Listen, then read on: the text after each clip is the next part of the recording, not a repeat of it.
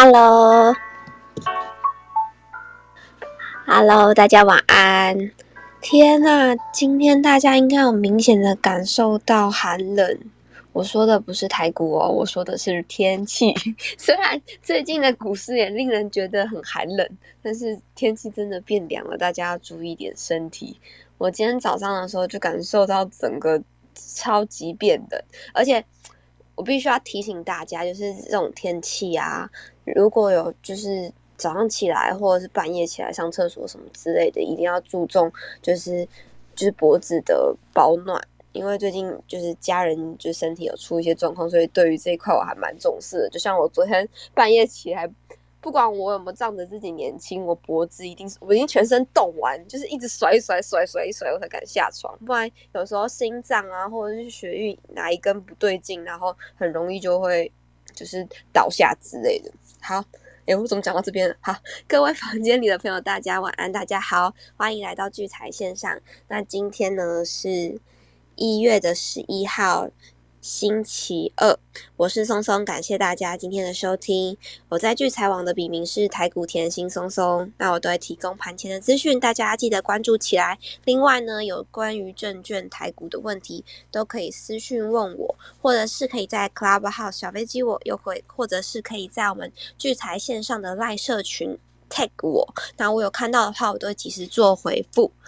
另外，还没有加入我们聚财线上的朋友，直接到 Google 上面搜寻“聚财晚报”。那聚财晚报跟聚财线上是用同一个赖社群的。我们呢会提供许多的资讯，那大家也可以参加参与讨论。另外呢，我们的节目是周日、周二及周四的晚上九点开始，八点五十呢就会开启房间，那大家务必要 follow 起来。另外呢，也要 follow 起台上的讲者们。好，最近呢台股非常的刺激。好，那我们看一下台股，今天呢上涨了四十八点八三点，收在一万八千两百八十八点二一点，成交量呢是三千零五十六亿元，在。族群占比的部分，第一名是电子族群，占比为五十九点二五个百分点。第二名呢是航运运输类股的十点五五个百分点。第三名呢是今天非常强势的金融类股，那成交占比是十点四八个百分点。在今日的三大法人买卖超，投信呢买超了六点三一亿元，自营商呢卖超了三十三点七一亿元，外资呢是买超了二十二点二九亿元。在外资的买卖超情形，外资的买超前五名，第一名是友达，买超了三万九千多张；第二名星光金三万两千多张；第三名开发金三万一千多张；第四名富邦金两万四千多张；第五名是台新金两万三千多张。那在卖超的前五名，第一名是永丰金一万四千多张，第二名是联电八千六百多张，第三名呢是元大的台湾五十八千多张，第四名是中钢六千七百多张，第五名是红海六千三百多张。在投信的买卖超情况，投信的买超前五名，第一名是友达一万两千多张，第二名是富彩四千一百多张，第三名是惠特。一千三百多张，第四名是中信金一万不一千两百多张，第五名是群创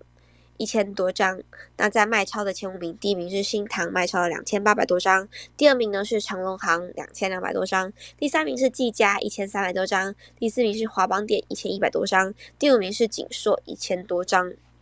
在自营商的买卖超情况，自营商的买超前五名，第一名是开发金九千多张，第二名呢是国泰金六千四百多张，第三名是友达六千多张，第三名、第四名是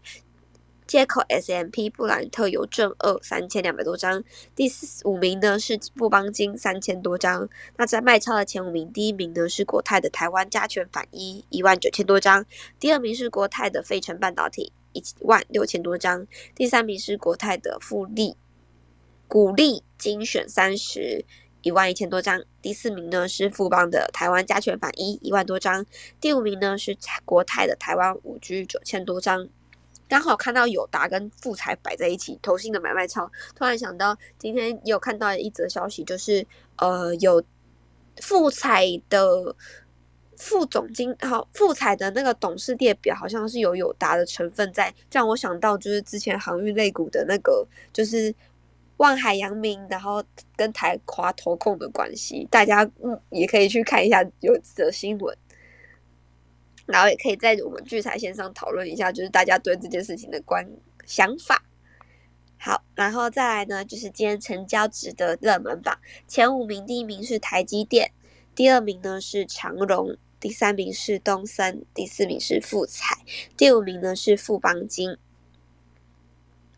好，然后再来就是我们犀利股神的部分。那我们犀利股神每一季呢，都会选出所谓的我们的第一名、第二名、第三名，就是选出我们的股神们。那我们在首页的部分有一个犀利股神的专区，大家呢可以在早上的时候看看犀利股神是怎么下委托单的，也可以参考看看自己的操作方向。那现在呢，前三名，第一名是 BB，第二名是三雷三千雷动。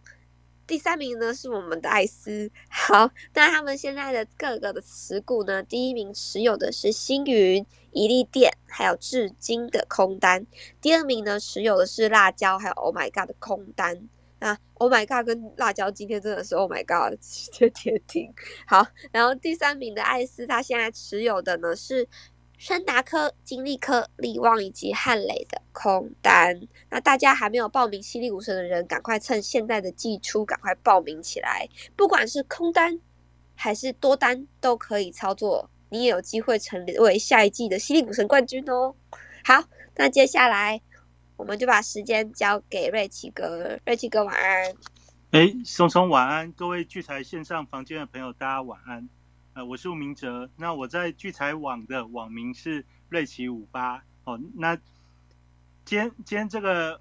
日子呢是二零二二年民国一百一十一年的一月十一号哦。如如果你是用民国一百一十一年一月十一号，哇，今天这个日子太特别了，因为全部都是一哦。那这全部都是一，其实还还蛮有蛮有趣的啊。那这这个这个事情呢？这时候就又要来联想一下，说那全部都是一之后，接下来接下来可以想到什么？好，那其实接下来你要想的事情就是说，在今年这一年的一月的十一号以后，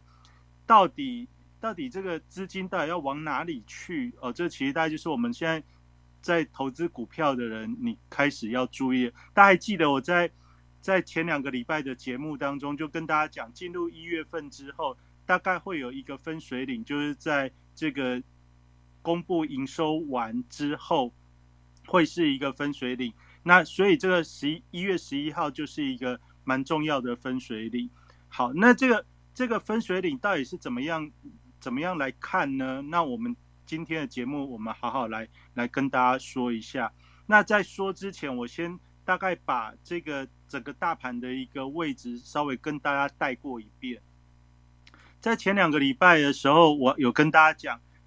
从十二月二十一号的这个上涨波段以来，其实就台北股市，甚至大部分的股市来看，仍然是一个上涨的趋势。那在上涨的趋势的时候，你要注意的不是会涨到哪里，而是哪里的那个转折支撑点到底有没有守，这很重要。如果有手，这个盘基本上它就会是一个，就是会是一个区间震荡的一个状态。也就是说，你大概期待那种那种急速崩盘的那种那种担忧，它比较不会出现。那我们在这上礼拜到现在，我跟大家讲这个该注意的点，最重要其实就是一月四号的那个跳空缺口。那一月四号那个跳空缺口大概就是一万八千两百点。那在星期天的时候已经有跟大家讲，上星期五哦收稍微跌破一万八千二，但是从昨天跟今天大家可以发觉到，跌到一万八千二以下之后呢，这个买盘到底强烈还是不强烈？其实从这两个交易日你就可以感受得出来，其实要守一万八千二的那一种态势是。是蛮强劲的，所以你要怎么样发觉说他会想要守呢？你就看关谷券商有没有动作，哎，你就发觉了，你去看关谷券商的买卖超最近几个礼最近几个交易日以来，当加权指数从一万八千六百点开始回落之后，这几个交易日的关谷券商其实都是站在买方的，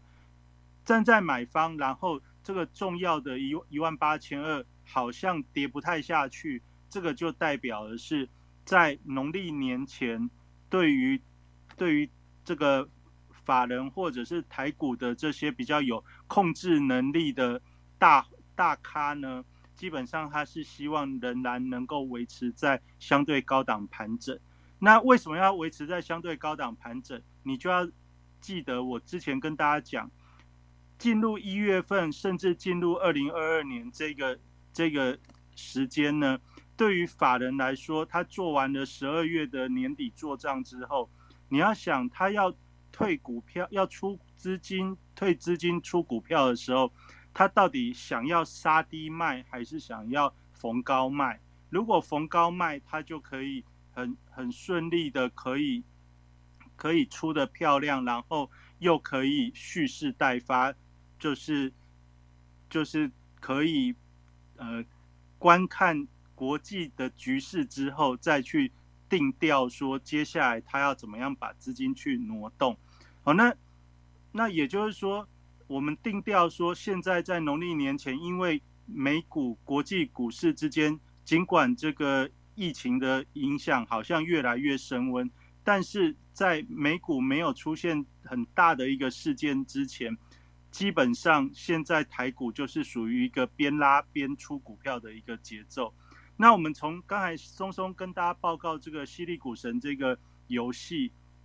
这个投资游戏呢，我们可以发觉到从进入一月份以后，这个占据犀利股神排名前三位的这些操盘达人呢，他们为什么可以占据前三位？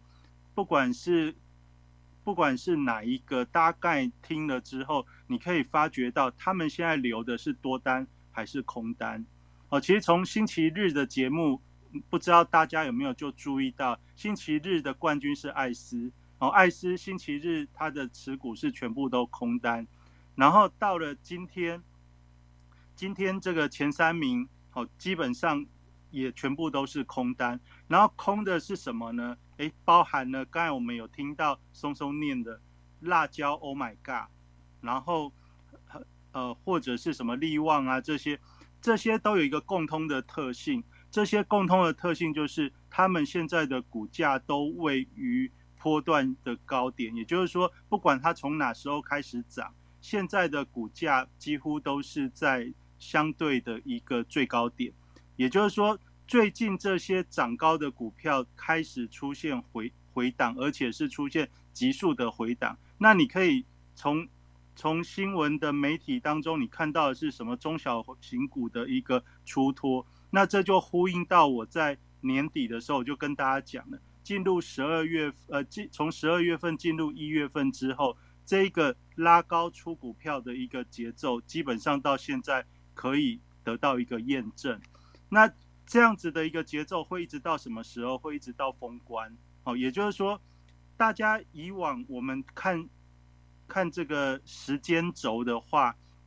如果你是操作海外、操作呃国际股市的话，他们的这个分水岭是从。十二月的那个年底，就是圣诞节到新年这一段，是一个放长假的一个一个截止点截止点，所以他们大部分的一个做账结账都会做在圣诞节到新年那一段时间就会结束，然后翻过一个新年之后，开始酝酿一个新的选股或新的一个走势，这是对于海外海外商品海外市场它大概的一个脉动。所以你可以发觉到现在的一个海外市场开始出现了新的议题，而且波动开始逐渐的在放大当中。相较于圣诞节到新年那一段时间，基本上它的波动现在开始逐渐在放大。但是对于台北股市或者是东方东方的股市哦，比如说中国啊、香港、新加坡、日本、韩国这些，其实都跟。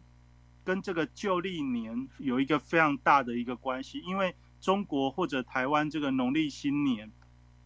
基本上都会放比较长的一个时间。所以对于我们的股市来看的话，其实我们的分水岭就是一年的开始，通常会是在农历年开红盘之后，那是一年的开始。那在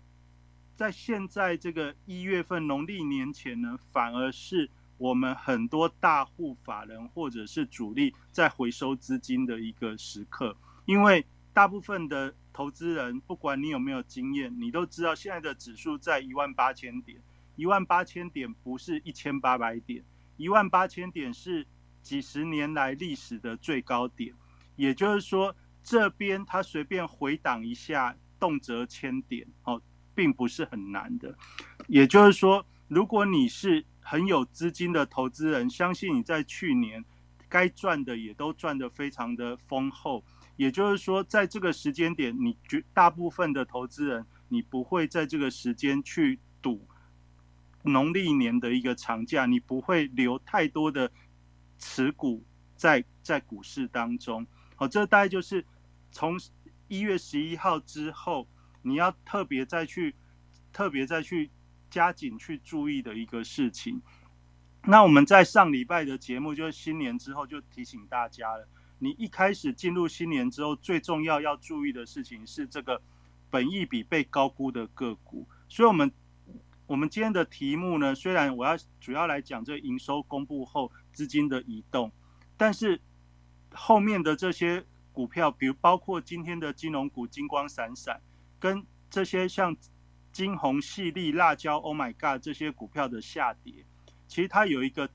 有一个重要的主轴，这个主轴就是我在上礼拜就提醒大家了。你进入新年之后的第一件事情，就是要去注意你手上的持股，特别是从十月份、十一月份起涨的这一种这种题材股，包含了元宇宙的题目，包含了第三代半导体，包含了。很多的，呃，比如说这个 NFT 哦，或者是游戏这这些股票，那它最重要要反映修正的是什么？修正的是本益比被高估，也就是经过去年一整年的一个一个上涨之后，接下来到第一季今年的第一季之的时间呢，接下来要走的事情是指数在高档，所以大家会。先保守看待今年的行情，因为今年的新的题目至少在农历年前不会出现，今年新的题目一定会在农历年后才会出现。也就是说，现在知道的都已经成为历史。好，这就是我们现在今天这个第一个事情，就是二零二一年营收公布之后，对于接下来的操作有什么重要呢？这二零二一年营收公布之后呢，我们要注意的一个重点，我跟大家简单的区分，这这股票呢，大概分为一种，就是你已经知道它去年业绩很好，而且预期今年业绩至少到上呃第一季到四月以前，至少到农历年后到四月以前，你可以预估它还不会不会变坏的。例如说像什么？例如说像航运的货柜三雄，例如说像华航、长龙航这些这些股票呢，其实你不用对于产业非常了解，因为光从过去这一年的一个新闻事件的一个热度，你不用特别去追踪，你都可以知道。像华航、长龙航公布了十二月份营收之后，你看到一个现象，它现在只载货不载人的情况下，那个。客运的部分只占它营收的百分之十左右，那都在载货的情况下，你从第三季的一个获利数字，你就知道只有载货的华航、长龙航它会赚钱，而且第四季的营收比第三季更好。也就是说，站在同样的基础上，你可以知道，等到农历年过完之后，华航、长龙航在讲获利数字，就是公布年报的获利数字的时候。它一定会是成长，这叫做你不用很很研究，你也可以知道好会更好的一个族群。那像这样的族群呢，像这样的族群，你要注意的事情是什么？它这个好会延续到什么时候？哦，就目前来看的话，因为一月份、二月份这个呃有这个年年节的呃拉货效应啊，或者是这个返乡返乡的一个一个载载运啊，基本上对于像像华航、长龙航的话，它的至少在三四月三月以前的营收，你可能都可以假设都还不错。但是我们进入了二零二二年之后，你就要站在去年的一个营收基础，特别是第四季的一个营收基础上，你要去。去留意的是，它讲我们现在都可以想象它是会继续好，但是等到二月初，就是过过完农历年之后，一开始公布一月份营收之后，你就要站在这样的基础去跟去跟去年的第四季来相对比，那这也就是接下来法人他们会做的事情。那这是第一第一个部分，就是去年营收业绩好，然后。今年至少你到三四月以前，你可以想象，你用想象的都知道它业绩会还不错的。那像这这样的一个族群呢，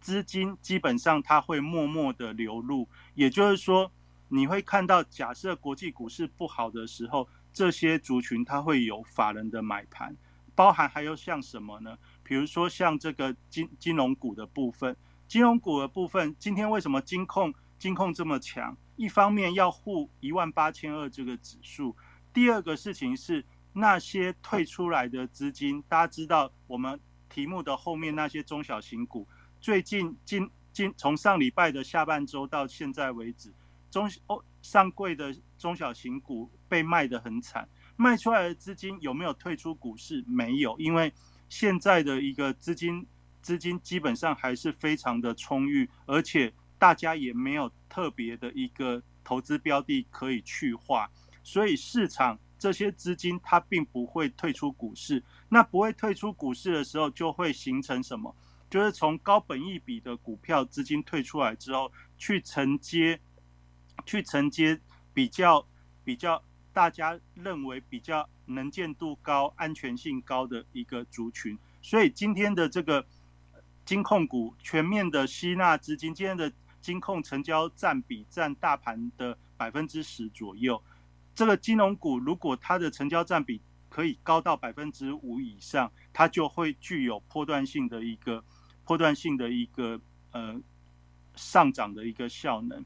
但是呢，但是因为现在卡在卡在这个年关前，好，就是新年的农历新年的年关前，所以你大概可以把它想成说最。今天这些进来金融股的资金，主要是要干嘛用的？是要 parking 用的，就是说，就是那些中小型股获利了结之后，它暂时没有地方去，而且它又没有办法，那些资金没有办法留现金，他一定要买。比如说，像有一些基金，基金它有持股的比例限制，那你说他把那些涨高的题材股卖掉之后，哦，那他们。这个钱不买吗？不行，因为他的他的基金有一个基本的持持股比例的一个要求，所以那钱要跑哪里去呢？钱就要往这些这些获利能见度高的一个族群。那获利能见度高的族群，再加上呃股价也相对合理，而且所我们所谓的本益比合理的一个股票，那再加上还要有一个重点，明年的股息要。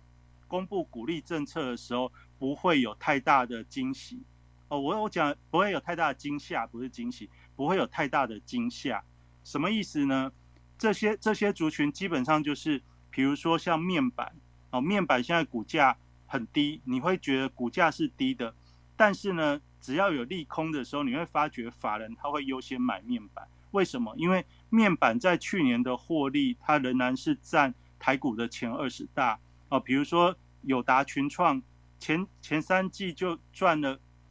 就赚了好几百亿。好，那就算第四季没有前三第三季那么好的时候，基本上全年下来，它的获利数字就是赚钱的能力仍然是占台股的前二十大。那这个就是它的底气，也就是说，这个营收公布完之后，你要去注意的是去年获利，我讲的是净赚钱。就就是税后净利，税后净利的前二十名、三十名的公司，这个就是现在资金在一一路的一个位置。好，那这些这些包含什么？台积电不用说了哦，台积电去年大赚。然后第二名是什么？第二名、第三名是大概是国泰金、富邦金、长隆、长隆海运这些公司。国泰金、富邦金去年因为他们是逐月公布获利，今天金融股为什么可以可以全面性大涨？因为他们他们已经公布了全年的获利。好，它逐月公布之后已经公布了全年获利。那富邦金跟国泰金。二零二一年一每一家各赚一千四百亿的的台币，那换算成 EPS 都是在十块钱以上。那从富邦金、国泰金的一个获利，我们再看到像低价的开发金，那开发金去年因为有这个合并中售的一个一个案子，那他把中售的获利认列进来之后，开发金在去年的获利也到达三百五十亿，EPS 来到二点三多。那这些这些公司呢，基本上它有一个特性，就是说，它去去年大赚之后，以今年来看，金金金控股是现在现在现在所有产业当中相对比较容易理解，就是说你不用很会，你用想的，你就觉得哎，这个东西是可以理解，什么意思呢？大家都知道现在通膨的问题，所以升息这件事情有可能在今年二零二二年会加速进行。那升息的话，对于这些金控公司来说，利差有可能加加大。也就是说，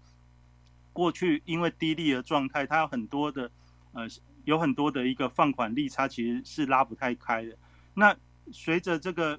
呃利率升升息之后，它也许会有机会可以收获利，然后再加上很多保证金的一些呃收益，比如说像证券啊或期货，你有很多的一个。客户保证金的一些、一些、一些仓位的话，那这些资金基本上，你如果是升息之后，对于这些公司来说，它都会有适适当的一个良性反应。那那更不用说像这个保保险保险的这个呃利率，只要是利率稍微拉高一点，对于保险公司的一个保险商品来说，也会相对相对好很多。那这也就是说。从这个利率变动的一个角度来看的话，进入二零二二年，金融股是一个相对比较容易想象的一个一个族群。那再加上去年的获利很好的情况下，今年等到农历年回来之后，鼓励政策应该就会陆续陆续公布了。那为什么呢？因为大家就是纯股纯股的人，其实现在是一个是一个很很就是全民运动。那纯股有分几几个派别啊？第一个派别就是纯绩优股的，就专门纯高价股，你用零股去专门纯高价股。第二个派别就是你不知道怎么选股，你就去存 ETF 哦。那这这是第二个派别。第三个是我只想要选那些低价的金控股来存的，这是第三个派别哦。要么是存，要么是存开发金，要么是存玉山金，要么是存和库金。这这是一个很大的一个派别。那当然，纯纯金融股还有纯国泰富邦的也有，但是这相对是，呃，国泰富邦中信这个也有，但是它相对比较不是不是人数不是那么多，但比较多的就是我刚才讲的这些比较低价的族群。所以从纯股的一个角度来看的话，这是一个大部分投资人都会都会参与，而且会比较容易理解的一个方向。所以从在过年前。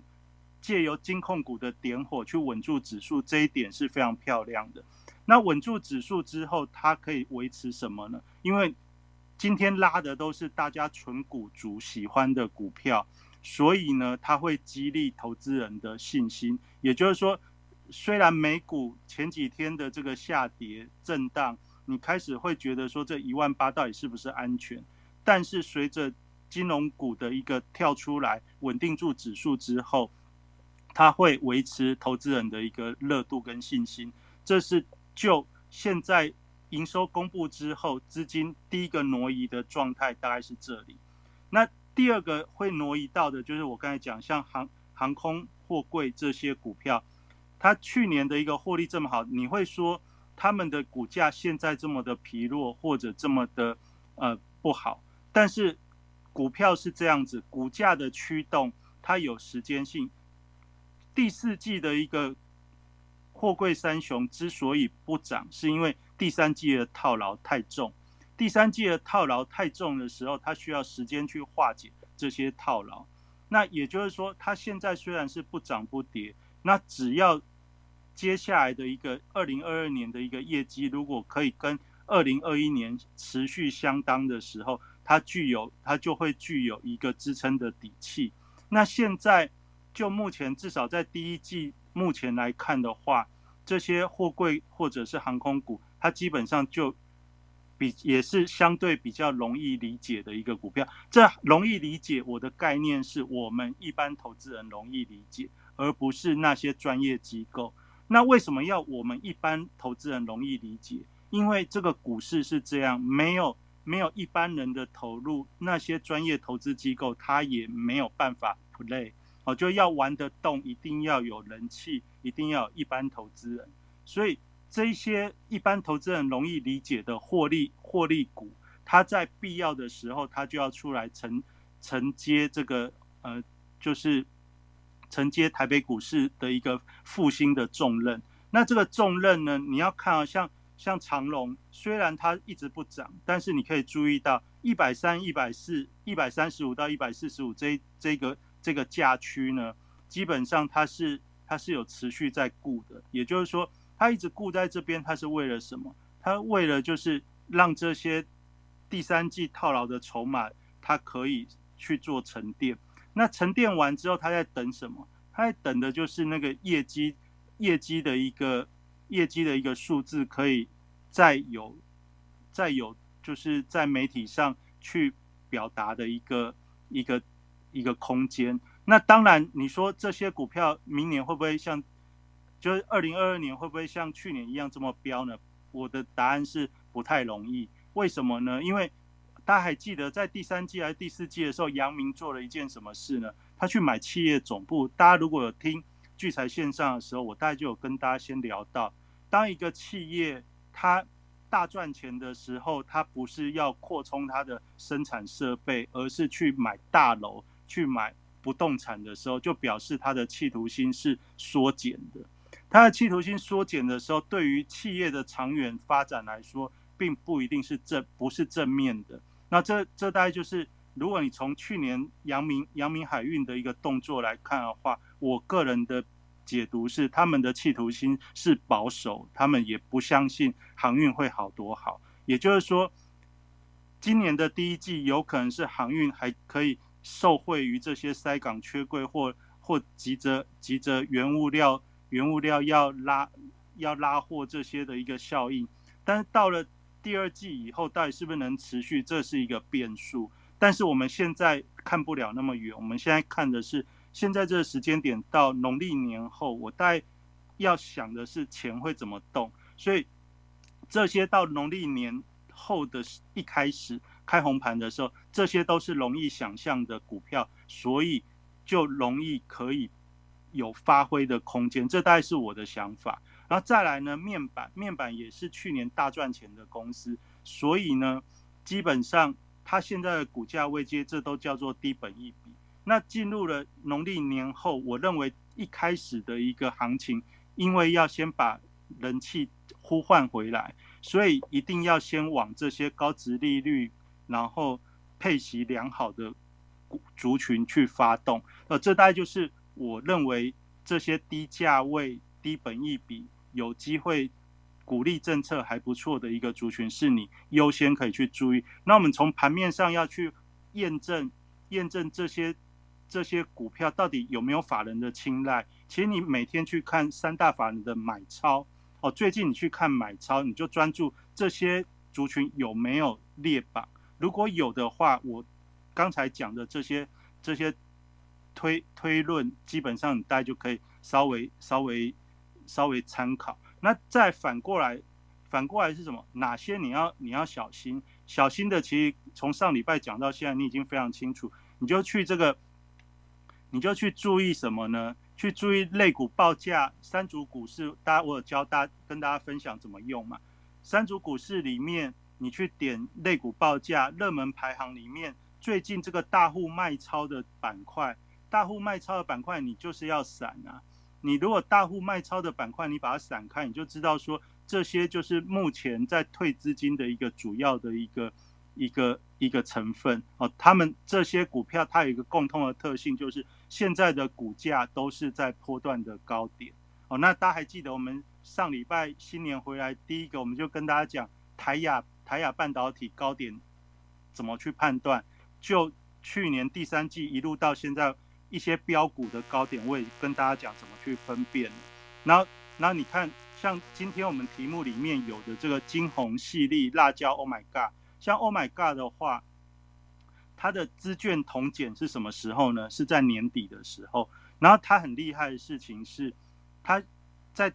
新年之后再多拉两天之后，再从高点往下往下灌，这叫拉起来卖。哦，有大家大家有有有有理解我？之前一直跟大家讲的，法人大户他们也想要的是拉起来卖，像 Oh my God 这种走势就是拉起来卖的一个走势。那现在更有趣的事情是，Oh my God，你去看昨天的资券是融资增、融券减。哦，融资增、融券减，这代表什么意思呢？就代表说融资买进的比较多，融资买进的多之外呢，还还下跌就套牢了。所以这叫融资套牢，就产生套牢量。那融券减就是你本来放空的，你现在也回补了，跌下来你也你也是买进，也就是说没有嘎空的，没有嘎空的潜能。哦，就是大部分的人就进场是买进，那产生了一个套牢。这也显示出说它的波段高点可能可能暂时已经出现了。哦，就大家你大家可以这样去联想。那辣椒其实是游戏股里面相对。股价的走势比较强劲的，那这些比较强劲的股票呢，这两天开始出现疲软。那你要去注意，像辣椒，它什么时候什么时候开始开始动呢？它是从十二月中的时候。大家如果有有兴趣，你可以去听十二月十二号的节目。我那时候在跟大家讲说，新就是农历呃，就是新年之前，我认为就是资金因为外资放假。转到内资的族群，所以你要注意的是，像能源相关的储能设备、游戏股、生技族群。那你其实你看，从十二月中一路到现在一月中的一个月的时间，这些游戏股其实在在这一个月当中，现在它基本上就是一个相对的高点。那生生技股的部分也类似有这样的概念，就有一些呼应到现在这些疫。变种病毒疫情之后又突然拉一波的这种股票，基本上你也都是要注意，注意什么呢？你要去注意的是，它营收公布完之后，它到底跟不跟得上大家对于它的期待？最近跌的是跌什么？跌的就是跌说，它已经公布了去年的营收之后，大家突然发觉，这个营收公布完之后，它算一算这个获利，基本上本益比都太高了哦，就是最近大户卖超的。板块里面会列出来的股票，基本上就是有这样的共同的特性。比如说像元宇宙的位数或者宏达电，大家可以发觉到从高点往下回落，最近的速度开始在加快。为什么？因为就是营收开始算一算之后，你就发觉这个这个这个本益比其实算一算，你赶快把它卖一卖，赚一赚一下价差，去买金融股，搞不好。那个获利还更好哦。现在现在法人的动作，你大概可以看得出来是这样。那我们在年底的时候有跟大家讲到说，资金行情的末段大概会涨到最后的低价股。那你看像中环的话，过了新年开始也是涨到相对高之后，开始也在做回落。也就是说，这些这些比较比较属于题材性、话题性的一个族群，在最近最近这。这几个交易日已经可以看得到加速在卖出。那通常过往过往这个资金行情走到最后又要护指数的时候，有两大族群，通常就是拉拉末班车的，一种是金融股，我就要要要电指数；一种是金融股，一种是什么？就是富彩 LED 这个族群。那富彩动了没？富彩动了，然后 LED LED 也动了好几天之后。那金融股今天也开始动了，也就是说这一波的指数，大我在礼拜天当中，我大概有跟大家稍微聊到说，一万八千六到底会不会是第一季的高点？不要说今年，因为今年还很久，就讲第一季会不会是今第一季的高点？我认为一万八千六会是第一季的高点。然后呢，今天我们再来看盘后的呃期货的未平仓的一个资料的话，你可以看得到外资的未平仓空单来到两万八千口了。你如果这新年新年有听聚财线上的话，这个这个这个数字，我相信我们在上礼拜就有跟大家讲了。那到两万八千口之后，指数容易上涨还是容易下跌？哦，就是基本上容易下跌。也从这些在在的一个现象，你可以注意得到，就是说现在指数容易下跌是为什么？因为接下来就会有年关的效应。从一月十一号公布完营收之后，就开始会有资金移动的效应。这些移动的移动的效应，它如何产生呢？就是这些。大部分的投资人，不管你会或不会，不管你是专业或非专业，你一定会去，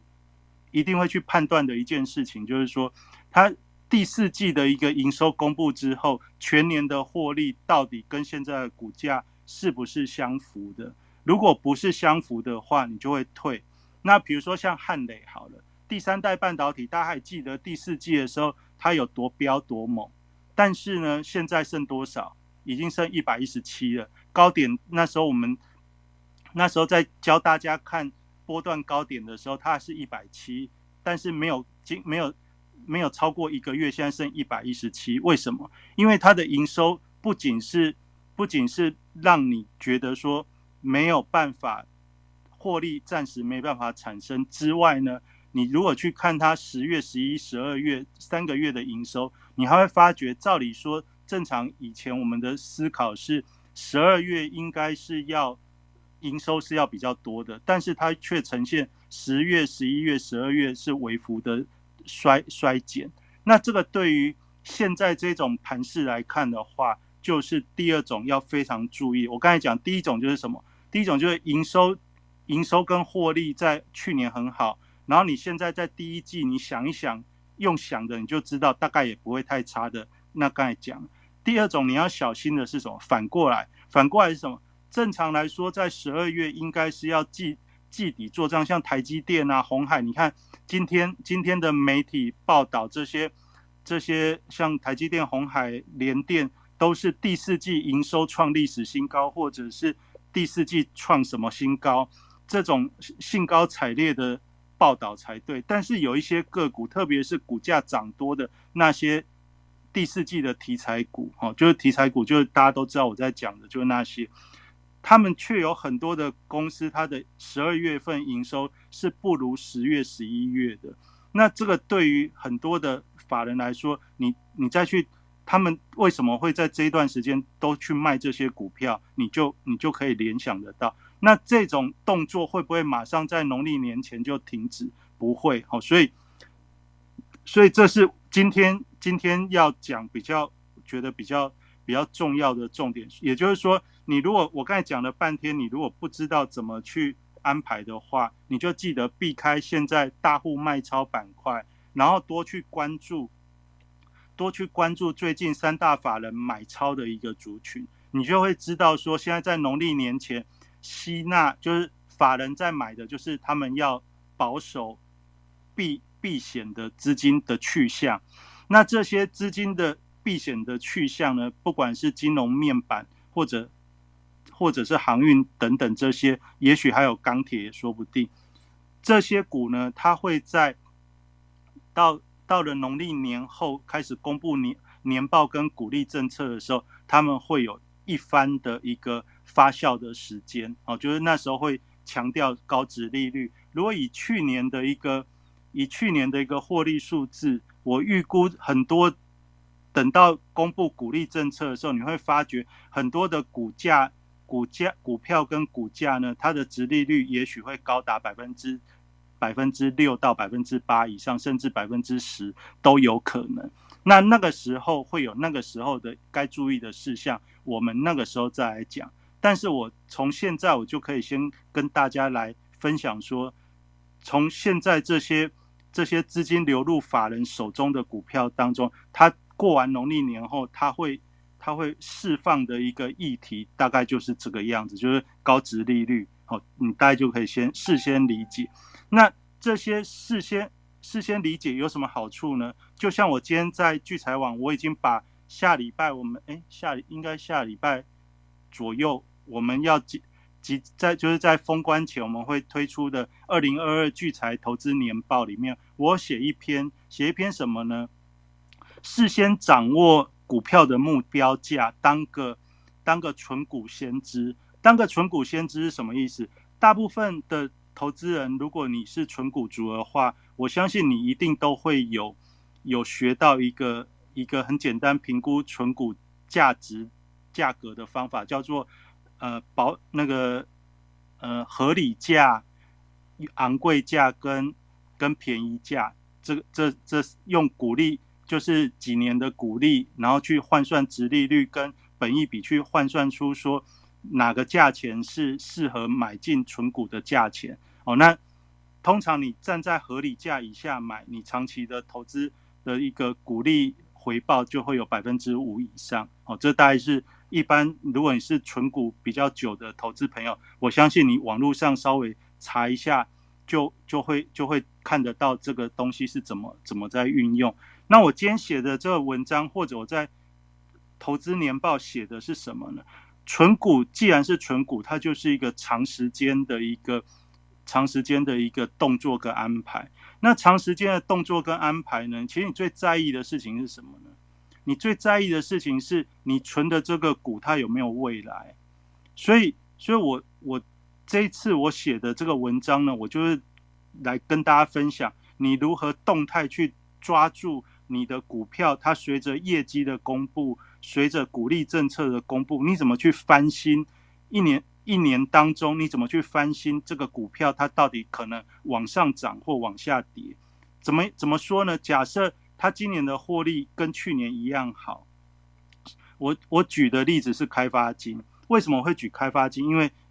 去年有非常多的。投资人是以开发金做存股的标的，有点取代过去玉山金的味道。那当然最大的一个原因是它股价低。那我在这几年其实我也大如果有问我，大概这几年我也都是都是从开发金开始，因为它就是大家知道去年股价大概在十块以下，然后到到今天十八块哦，就是如果你过去这一整年你是以开发金做存股的话，你基本上基本上是。这个这个策略执行下来是非常非常的 OK。那但是涨到十八块之后，你要面对的是到明年二零二三年这一整年的一个时间当中，它的股价到底十八块是高还是低？你要如何去拿捏？哦，这这就这才是很多投资朋友想要了解。所以大家不用急，如果你很急，那你就去聚财网看我今天。在聚财网上面发表的文章，那我主要就是针对瑞奇卡的卡友哦，就是先想说先先让卡友卡友们先先先有了解。如果你不是卡友，那你有点数，你也可以用点数看。如果没有没关系，你就等到我们二零二二年聚财投资年报发发行，我们会在我们的赖社群跟大家分享。那你就你就到时候到时候再。再再看也来得及，反正今年还非常长。那这是我对于很多呃纯股的投资朋友大概做的一个一个一个分享。好，那大概就是这样。那今天今天大概就是呃从这营收讲到比较波段性，或者是甚至我们在讲的不是过年要不要留股的问题。然后其实你从我。这几天啊，从礼拜天跟今天讲，其实基本上留不留股，你心中应该已经有定见了。其实我要跟你分享的事情，其实是在于说，你现在的安排，你应该要稍微往后面一点看。你要看的是农历年后大概有什么、有什么、有什么戏哦。你要去安排的是农历年后那一场戏，而不是安排现在农历年前的这个这个事件，因为这些事件已经都是。要即将成为历史，那你该准备的，你要在应该是在两个礼拜前就准备，而不是现在这个时候。那在这个时候，你要注意的就是你要安排的是农历年后这件事情。那你说我要不要留股过年，就看你要不要参与农历年后。我认为比较有可能发酵的那些议题。如果你觉得那些议题本来就不是你不是纯股族，你就是做题材股、你做成长股的人，那你当然你现在就是应该要减减码减到很低哦，就是保留大部分的资金啊，不要去被刚才讲的大户卖超那些去套住啊。基本上基本上这就是，如果你是做成长股的投资的投资朋友，你现在应该就是越越少持股，应该是越正确。那你如果是做做纯股，或者是做做做比较缓慢缓慢投资，不喜欢进进出出出的那些投资人，那你当然就要思考的是，你要不要在现阶段开始，尤其是当美股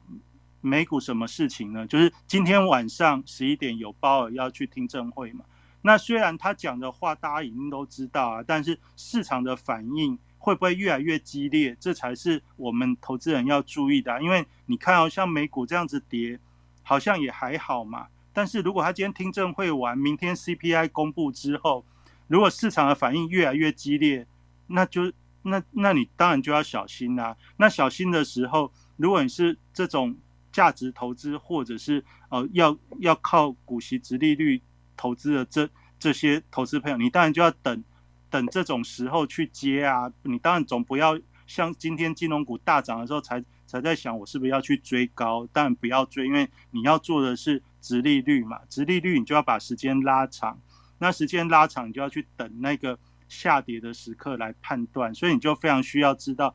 价格跟价值之间它的拿捏，你要怎么去抓那个位置啊？就是这大概是这样。那你如果是做成长股，就是专门做价差的。你当然就知道接下来越来越来越不稳定，那你当然在过年前你就是多看少做，这也是我们现在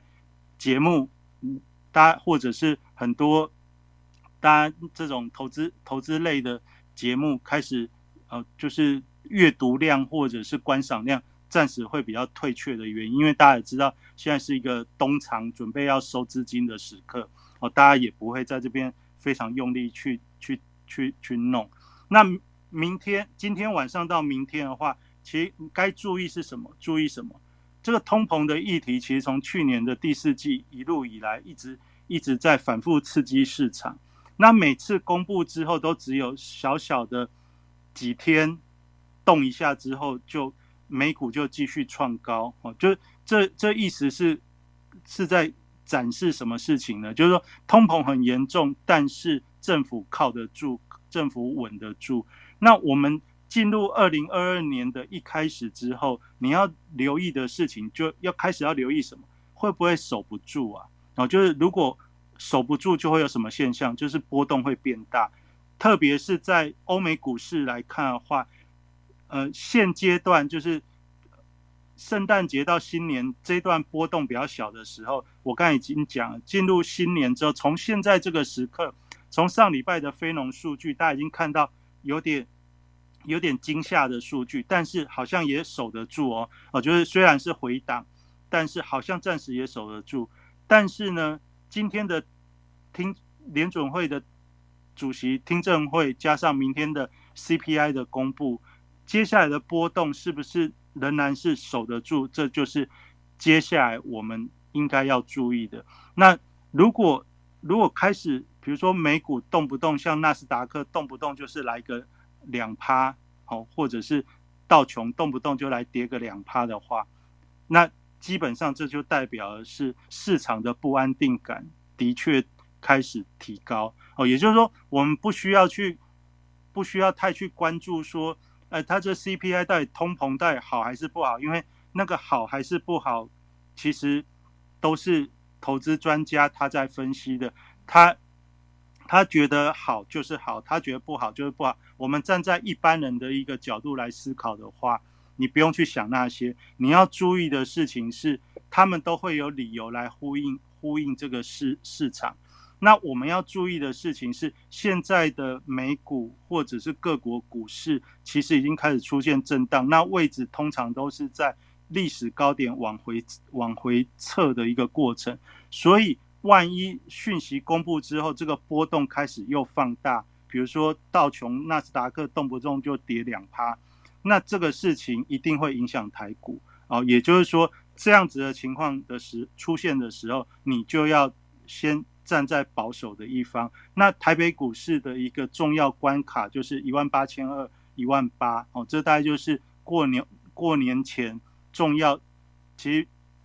大部分的投资人大概都会用这个这个位置去做一个参考，所以所以大大家也就稍微注意一下。那刚才我也跟大家讲了。最近的三大法人买超其实已经变卖超，今天尽管有有小小的买超，但是这个不影响方向，所以你可以把它想成是买超不太不太够。那你要注意的事情，我刚才讲了，期货的未平仓空单，外资未平仓空单来到两万八千口以上，这通常都是一个积极避险的一个表现。好，也就是说，他们也也在下历史高位的时候，也要考量。农历年放假的过程，他们要如何去安排自己的风险？那总之呢，今天的营收公布完之后呢，我们已经看得到资金开始往低本益比、高值利率可能的一些高配息的股票去做前进。那这样的一个题目，大概就是未来农历年前后一个比较让投资人可以关注的方向。那你大概就可以从这样的角度去关心。那今天执行长去外面吃饭，不知道回来了没？好，还没回来，所以我们呢，今天节目我大概就分享到这边。那星期四的话，我相信也有很多投资朋友，你有一些想想问的问题。那星期四的节目，我也许就在准备在这个过年前啊，我可能就是我们。看，如果你有问题，我们可能星期四的节目来来来适当的开放，让大家来来来举手，或者你想要想要问什么，你可以小飞机我，然然后我稍微先先了解也 OK。那不然的话，我们就看星期四，如果嗯，就是我稍微简单的做个总结之后，也许就来跟大家互动。你可以在我们聚财网那个聚财晚报的赖社群去。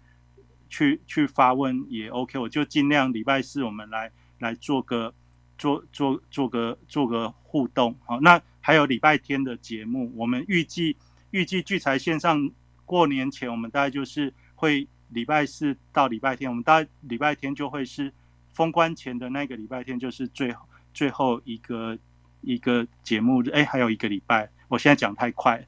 好，那就就是大概就是。先先跟大家报告到这边，那，呃，最后就是，请没有关注台上讲者的听众朋友，你就记得 follow。然后呢，我就把时间，啊，因为松松不在，那我时间也差不多到了。那今天我就分享到这边，那我们就星期四的节目再跟大家聊。那我就放个音乐结束。那。明天呢？哦，明天聚财，明天聚财线上交易全世界呢，是由执行长他来跟大家继续分享。他上次有讲到这个一目了然的呃操操盘操盘决策系统如何如何在深深化的一个运用。如果你想要了解这个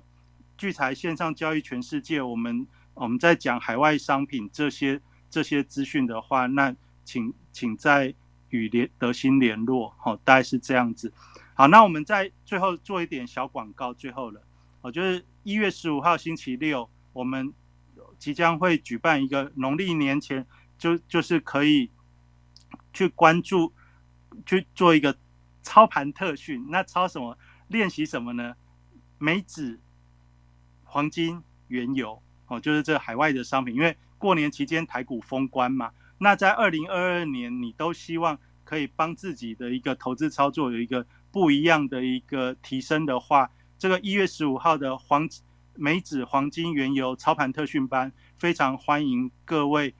一同来参与。那我跟执行长会运用的是实境模拟的操盘操盘平台，教大家如何在这个行情及时及时跳动的情况下，我们还搭配搭配。城市呢，做到人机合合作的一个交易交易方式，在二零二二年，我觉得是一个非常好的年，因为我们现在已经从传统的人工交易呢，慢慢有机会可以借由城市的辅助，一同来来共同的一个一个提升。哈，也就是说，你交易也许就不需要这么累，也可以也可以做到做到不错的一个方法。以前教人家投资这个技术分析要讲好久，但是他还是问老师我。我要怎么做？我买这只可以吗？但现在有了城市的辅助之后，我可以用很短的时间内教你怎么去设定你的方向是上涨还是下跌，你的停损位置怎么去设定，然后你就把这个设定呢填到这个城市的一个设定上面，短短的只要设定两三个位置之后，让他让他去帮你执行下单、买进卖出，其实。你这个操作、操作操盘上面那个整个整个提升提升的感觉，你会有非常不一样的一个体验哦。这是这是我们我们希望说，对于我们聚财聚财的好朋友，我们在新的一年当中，刚好台股封关的时候，我们也可以让大家对于操作有一些不一样的一个一个体验哦。那那你如果从海外市场这些这些。这些体验之后，你再把它把它带回带回你的台股或台子期等等，我相信对于二零二二年你都有机会帮自己做一个很大幅度的提升。好，就也欢迎欢迎大家可以参考。那你相关的讯息，你可以看聚财网哦，我的文章下面会有那个那个讯息，或者也可以跟德兴联络哦。这大。今天我们节目就讲到这边，好，谢谢大家今天的收听。瑞奇哥，我插一个花，刚刚瑞奇哥的课程我已经贴在聚财线上的那个赖社群里面了，有兴趣的人可以参考一下哦。然后还没有加入聚财晚报赖社群的朋友们，可以在 Clubhouse，现在我已经把那个连接拼在上面了，大家只要点选那个连接，然后记得加入的时候要说你是从 Clubhouse 或是聚财线上来的，我们就会把你加入。好，我插花完了，谢谢瑞奇哥。好，这还是这个主持还是要交给专业的来，那我就来放音乐了。好，那我们今天讲到这边，星期四再见。谢谢大家，晚安。